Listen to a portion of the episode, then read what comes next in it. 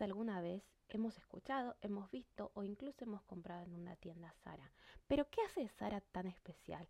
Soy Florencia Martínez y hoy Yo Te Lo Dije te cuento un poco del modelo de negocio de Sara. Empecemos. Sara es un modelo de negocios que revolucionó la industria del mercado, pero ¿cómo lo revolucionó? En 1975 creó una empresa que eh, revolucionó la tendencia de la moda porque creó el paradigma del fast fashion o moda instantánea, que lo que hace es te da ropa que está a la moda, que es tendencia, a buen precio y encima a buena calidad. Wow, sí, eso logró Sara y creo que exponencialmente el mercado lo recibirá súper bien porque obviamente todas las personas querían vestirse Chanel, Dior, querían estar a la moda, pero obviamente son prendas que no están accesibles a todo el mercado. Entonces Sara se adaptó a estas tendencias creando su propia marca y línea de ropa, pero que sea asequible a todo el precio y a toda la población eh, del consumidor medio o promedio.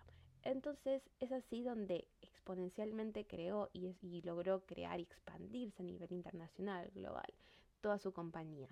Pero Sara aún no solo se quedó con eso, no solo que cambió el paradigma de la moda, sino que actualmente elige seguir revolucionando el mercado. Pero, ¿cómo lo hace? Adaptándose a las nuevas tecnologías, digitalizó su negocio, no solo creando sitios web y dando un sistema de venta online, sino que se adaptó actualmente, todos hablan de inteligencia artificial, pero sí, Sara adaptó, y no lo sabes, o capaz que sí, sus prendas a la inteligencia artificial. Actualmente Sara controla el stock y las prendas a través de un chip que se llama RFID, que todos en sus prendas cuando vos vas a comprar controla el stock alimentario. Entonces automáticamente vos te compras un bus, una remera, un pantalón.